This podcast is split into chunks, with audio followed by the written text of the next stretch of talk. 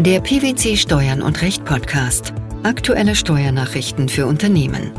Informativ, kompakt, verständlich.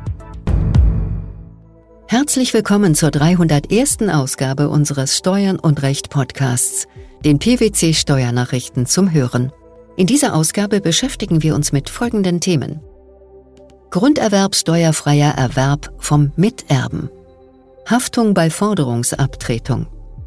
Abzinsungssatz von 5,5 Prozent für unverzinsliche Darlehensverbindlichkeiten ist verfassungsgemäß. Das Finanzgericht Münster hat entschieden, dass die Steuerbefreiung nach 3 Nummer 3 Grunderwerbsteuergesetz auch dann greift, wenn Miterben zunächst die Bildung von sogenanntem Bruchteilseigentum und in einem zweiten Schritt die Übertragung auf einen Miterben vereinbaren, wenn dieser unmittelbar Alleineigentümer wird. Welcher Sachverhalt lag dieser Entscheidung zugrunde? Die Klägerin war zusammen mit ihrer Schwester Miterbin ihrer Eltern. Zur Erbengemeinschaft gehörte ein Grundstück. Im Rahmen eines notariellen Vertrags vereinbarten die Schwestern die Aufhebung der Erbengemeinschaft und die Umwandlung des Gesamthandseigentums in Bruchteilseigentum. Sodann sollte die Klägerin den hälftigen Grundstücksanteil ihrer Schwester für 31.500 Euro erwerben. In Umsetzung dieses Vertrags wurde die Klägerin unmittelbar als Alleineigentümerin in das Grundbuch eingetragen. Das Finanzamt setzte gegenüber der Klägerin Grunderwerbsteuer in Höhe von 2047 Euro fest.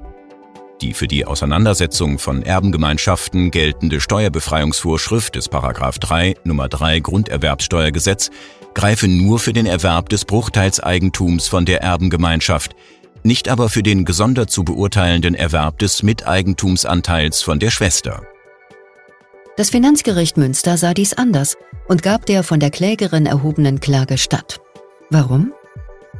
Entgegen der Auffassung der Vorinstanz sei 3 Nummer 3 Einkommensteuergesetz für den gesamten Vorgang einschlägig. Die Klägerin habe den Grundstücksanteil zur Teilung des Nachlasses von der Erbengemeinschaft erworben. Die Steuerbefreiung greife zwar nicht, wenn das Gesamthandseigentum in Bruchteilseigentum umgewandelt und später der Miteigentumsanteil übertragen werde. Vorliegend sei jedoch tatsächlich kein Bruchteilseigentum an dem Grundstück gebildet worden. Warum nicht? Zunächst wären eine Auflassung und eine Eintragung beider Schwestern als Miteigentümerin in das Grundbuch erforderlich gewesen. Da die Klägerin ohne Zwischenschritt als Alleineigentümerin ins Grundbuch eingetragen wurde, habe es bis zu diesem Zeitpunkt noch im Gesamthandseigentum der Erbengemeinschaft gestanden. An dieser Beurteilung änderte nach Meinung des Finanzgerichts auch der vom Finanzamt zutreffend beurteilte Umstand nichts, dass durch die notarielle Vereinbarung zwei Erwerbsvorgänge verwirklicht worden seien. Wieso ist das nicht entscheidend? Diese beiden Vorgänge seien im Rahmen einer Gesamtvereinbarung zu beurteilen und daher insgesamt steuerfrei, da davon auszugehen sei, dass der eine Teil des Rechtsgeschäfts nicht ohne den anderen vorgenommen worden wäre, liege ein einheitlicher Vertrag vor. Das Urteil ist laut Beck Online rechtskräftig. Bei der Haftung gemäß 13c Umsatzsteuergesetz ist von einer Vereinnahmung durch den Zessionar auszugehen, wenn der Zedent über sein beim Zessionar debitorisch geführtes Konto, auf dem die abgetretenen Beträge vereinnahmt werden, nicht mehr frei verfügen kann, da eine erhebliche Überschreitung der vereinbarten Kreditlinie vorliegt und der Zessionar Belastungsbuchungen regelmäßig nicht durchführt. Das hat der Bundesfinanzhof in einem aktuellen Urteil entschieden. Worum ging es im Detail? Die Klägerin ist eine Bank, bei der eine GmbH mehrere Kontokorrentkonten unterhielt. Auf diesen Konten gingen Zahlungen aus diversen Ausgangsrechnungen der GmbH aus den Voranmeldungszeiträumen Juli und August 2007 ein, die diese zuvor an die Klägerin abgetreten hatte. Die Konten waren regelmäßig über die vereinbarte Kreditlinie hinaus belastet. Die GmbH zahlte die Umsatzsteuern für Juli und August 2007 aufgrund zwischenzeitlich eingetretener Insolvenz nicht. Das Finanzamt nahm die Klägerin nach 13c Umsatzsteuergesetz für die in den auf den Konten der GmbH eingegangenen Forderungen enthaltenen Umsatzsteuerbeträge für Juli und August 2007 in Haftung. Aufgrund der Kontoüberziehungen seien die Beträge als von der Klägerin vereinnahmt anzusehen. Hiergegen wandte sich die Klägerin mit der Begründung, dass die Abtretung nicht offengelegt worden sei und deshalb der Haftungstatbestand nicht eingreife. Ferner sei 13c Umsatzsteuergesetz unverhältnismäßig und verstoße damit gegen höherrangiges Recht. Die Klage vor dem Finanzgericht Münster blieb ohne Erfolg. Wie fiel die Entscheidung des Bundesfinanzhofs in dieser Sache aus? Das oberste Finanzgericht hat sich der Entscheidung der Vorinstanz angeschlossen und die Revision als unbegründet zurückgewiesen. Das Finanzgericht habe die zwischen den Beteiligten streitigen Voraussetzungen der Steuerfestsetzung und der Vereinnahmung zutreffend bejaht. Die von der GmbH für die Monate Juli und August 2007 abgegebenen Voranmeldungen der GmbH führten gemäß Abgabenordnung zu Steuerfestsetzungen unter Vorbehalt der Nachprüfung. Diese können Grundlage für die Haftung nach 13c Umsatzsteuergesetz sein. Nach Aussage der BFH-Richter liege auch die für die Haftung erforderliche Vereinnahmung vor. Welche Kriterien sind dafür maßgeblich? Der Abtretungsempfänger muss eine Zahlung aus der abgetretenen Forderung erhalten, was auch im Rahmen einer sogenannten stillen Zession durch Gutschrift auf einem Konto erfolgen kann, das der Zedent beim Zessionar unterhält. Entsprechend der Rechtsprechung ist auch für die Vereinnahmung im Sinne des Umsatzsteuergesetzes maßgeblich, dass über die Gegenleistung, also den zu vereinnahmenden Betrag, wirtschaftlich verfügt werden kann. Im hier vorliegenden Fall der Überweisung auf ein beim Zessionar debitorisch geführtes Konto des Zedenten kommt es für die Vereinnahmung im Sinne von 13c Umsatzsteuergesetz nach dem Kriterium der wirtschaftlichen Verfügungsmacht darauf an, ob der Zedent über dieses Konto bei der Gutschrift hinsichtlich des Überweisungsbetrags in der Weise verfügungsberechtigt ist, dass er den Betrag der Gutschrift abheben oder für frei gewählte Überweisungen nutzen kann – oder ob der Zessionar eine ihm zustehende Rechtsmacht ausübt, dies zu verhindern. Nach dem Urteil des Bundesfinanzhofs reicht es dabei bereits aus, dass der Zessionar die ihm zustehende Rechtsmacht, Verfügungen des Zedenten zu verhindern, in Einzelfällen ausübt, während er anderen Weisungen des Zedenten Folge leistet.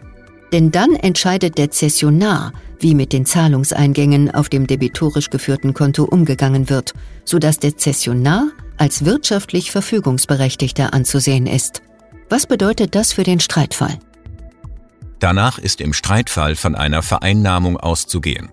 Für das vom Zedenten bei der Klägerin debitorisch geführte Konto, auf dem die abgetretenen Beträge vereinnahmt wurden, lag eine erhebliche Überschreitung der vereinbarten Kreditlinie vor. Nach den für den Bundesfinanzhof bindenden Feststellungen des Finanzgerichts führte die Klägerin Belastungsbuchungen in mehreren Fällen, mithin regelmäßig, nicht durch. Aufgrund dieser Rechtsausübung ist in Bezug auf Gutschriften von Überweisungsbeträgen auf dem Konto der GmbH von einer wirtschaftlichen Verfügungsmacht der Klägerin auszugehen. Wie das Finanzgericht somit zutreffend entschieden hat, konnte die GmbH über das Hauptkonto nicht mehr frei verfügen, es liegen auch die weiteren Haftungsvoraussetzungen des 13c Umsatzsteuergesetz vor. Insbesondere hatte die Klägerin Forderungen aus den steuerpflichtigen Leistungen vereinnahmt, die mit den Voranmeldungen Juli und August 2007 versteuert wurden, wie sich aus der Anlage zum Haftungsbescheid ergibt. Das Finanzgericht Münster hat in einem aktuellen Urteil entschieden, dass gegen den Abzinsungssatz von 5,5 Prozent für unverzinsliche Darlehensverbindlichkeiten keine verfassungsrechtlichen Bedenken bestehen. Welcher Sachverhalt lag dem Streitfall zugrunde? Der Kläger betreibt einen Autohandel. In seiner auf den Schluss des Streitjahres 2016 erstellten Bilanz wies er zwei Darlehensverbindlichkeiten, die bereits seit etwa 20 Jahren bestanden, zum Nennwert aus. Im Rahmen einer Betriebsprüfung gelangte das zuständige Finanzamt zu der Erkenntnis, dass es sich hierbei um unverzinsliche Darlehen mit unbestimmter Laufzeit handele, die nach den einschlägigen Regelungen im Einkommensteuergesetz mit einem Rechnungszinsfuß von 5,5 Prozent abzuzinsen und entsprechend niedriger zu bewerten seien. Den Differenzbetrag erfasste es gewinnerhöhend. Hiergegen wandte der Kläger ein, dass der Zinssatz von 5,5 Prozent wegen der seit mehreren Jahren andauernden Nullzinsphase verfassungswidrig sei. Warum hat das Finanzgericht Münster die hiergegen erhobene Klage abgewiesen? Es hat die verfassungsrechtlichen Bedenken des Klägers im Hinblick auf den Zinssatz nicht geteilt. Das Gebot der Abzinsung von Verbindlichkeiten beruhe auf der sachgerechten, typisierenden Vorstellung, dass eine erst in der Zukunft zu erfüllende Verpflichtung den Schuldner weniger belaste als eine sofortige Leistungspflicht. Dieser Minderaufwand werde kapitalisiert und als Ertrag vorweggenommen, während gegenläufig aufgrund der sich stetig verkürzenden Restlaufzeit ein Aufzinsungsaufwand entstehe, bis der Rückzahlungszeitpunkt erreicht sei. Die Abzinsung bewirke daher im Ergebnis lediglich eine temporäre Gewinnverschiebung.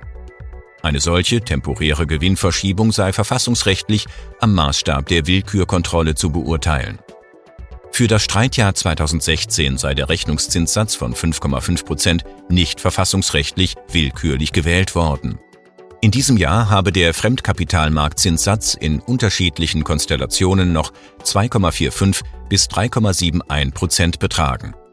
Darüber hinaus seien im Einzelfall vorliegende weitere Faktoren wie Bonität des Schuldners und fehlende Besicherung des Darlehens einzubeziehen. Nach Aussage des Finanzgerichts sind die bestehenden verfassungsrechtlichen Bedenken gegen die Zinssatzhöhe gemäß Abgabenordnung nicht auf den Abzinsungssatz gemäß Einkommenssteuergesetz übertragbar. Wie kommt das? Der Grund ist, dass dieser nicht den Nutzungsvorteil für die Überlassung von Kapital abschöpfen solle, sondern eine interne Rechengröße für die Bewertung einer unverzinslichen Verbindlichkeit darstelle. Schließlich ließe sich die Abzinsung durch entsprechende Gestaltungen vermeiden, etwa durch Kettendarlehen, die für weniger als zwölf Monate gewährt und immer wieder verlängert werden, oder durch Vereinbarung eines Zinssatzes knapp über 0 Prozent. Ist der Streitfall damit abgeschlossen? Das Finanzgericht hat die Revision zum Bundesfinanzhof zugelassen. Über die Einlegung ist noch nichts bekannt. Der grunderwerbsteuerfreie Erwerb von Miterben, die Haftung bei Forderungsabtretung sowie der verfassungsgemäße Abzinsungssatz von 5,5 Prozent für unverzinsliche Darlehensverbindlichkeiten. Das waren die Themen der 301. Ausgabe unseres Steuern und Recht Podcasts, den PwC Steuernachrichten zum Hören. Wir freuen uns, dass Sie dabei waren und hoffen, dass Sie auch das nächste Mal wieder in die PwC Steuernachrichten reinhören. Steuerliche Beiträge zum Nachlesen finden Sie in der Zwischenzeit unter blogs.pwc.de slash steuern und recht.